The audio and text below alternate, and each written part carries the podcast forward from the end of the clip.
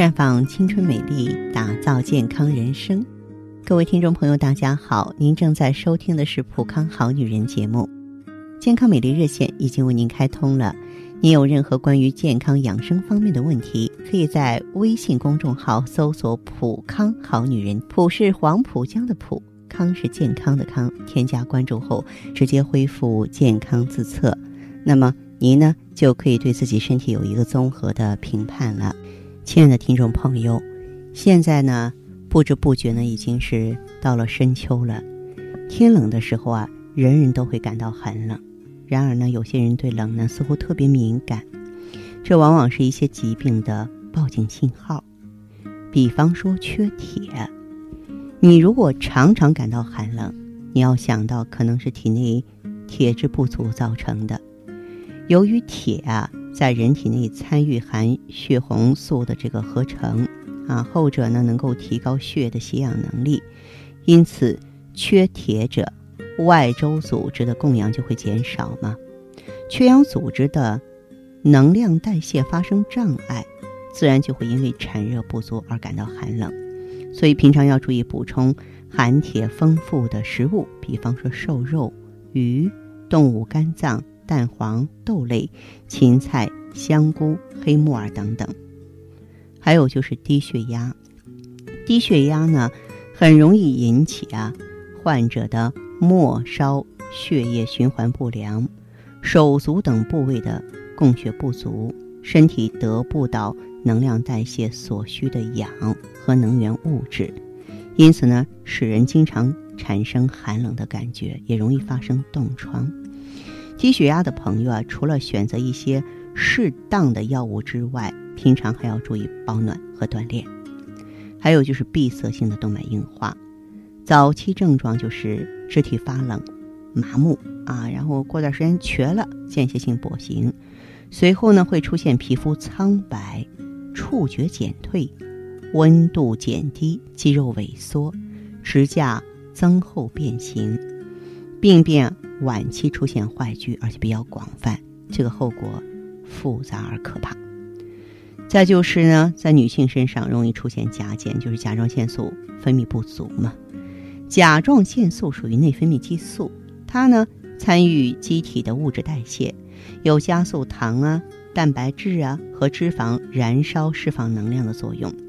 同时呢，它还会让心跳加快、血压升高啊、皮肤等外周器官的血液循环加快，增加热量。因而呢，啊，甲状腺素分泌不足的时候呢，嗯，这个产热就会减少，所以怕冷啊。碘呢能够参加啊这个体内甲状腺素的合成，所以您就多吃海带啊、鱼虾这种含碘丰富的食物，可以提高抗寒能力。还有一种病叫多发性大动脉炎，我们叫无脉症啊，就是大约百分之二十的患者呢是由于动脉炎波及到下肢大动脉，导致下肢缺血缺氧所致的，表现为下肢怕冷，并伴有。下肢的酸软、麻木、疼痛，同时有间歇性跛行。我们检查的时候呢，从股动脉开始，啊，动脉波动减弱或消失，血压测不出或明显降低，上肢呢血压增高，腹部或腰背部可以听到收缩期的杂音。再就是呢，神经衰弱的朋友，啊，由于自主神经功能紊乱，可以出现持续性的下肢寒冷。不过呢。还有心悸呀、气短呀、多汗呀、腹胀、头疼、爱疲劳、失眠、躯体不适的症状，而在体检的时候有没有异常的表现？啊，有一些癔症者呢，也可能由于这个语言暗示出现双下肢寒冷，这个用暗示疗法去应对就 OK 了。嗯，再者就是血栓闭塞性的脉管炎，嗯，它是周围血管的慢性闭塞性病变，主要累及四肢的中小动脉。下肢比较常见，多发生于男性青壮年身上。发病初期呢，大部分朋友都有受凉之后脚发冷啊、麻木、疼痛，走路的时候呢，小腿酸胀乏力。还有这个雷诺病，雷诺病呢也叫肢端动脉痉挛症，它是一种血管神经功能紊乱而引起的肢体末端小动脉痉挛性的病变，表现为呢四肢末端。阵发性的发白，然后潮红和疼痛，通常因为寒冷刺激或情绪激动而诱发。假如说我们特别的怕冷哈，这个呢就经常见于更年期妇女了。原因呢就是体内啊雌激素水平下降，导致神经血管功能不稳定啊。患者会因为全身或局部血液循环不良，引起腰啊、背啊、小肚子、啊手脚或全身发冷。这个时候呢，呃，应该进行耐寒的锻炼和调节饮食。多到室外活动，散步啊，跳舞、打羽毛球啊，有意识的啊，多吃一些具有温热御寒的食物，像牛羊肉、虾呀、核桃啊、辣椒啊。如果选择普康的产品呢，哎，建议大家呢可以选择芳华片儿、美尔康、旭尔乐。为什么呢？因为这个芳华片儿的话呢，它通过植物甾醇。可以呢，平衡雌激素的水平啊。你要低的话，它可以往上调整，对不对？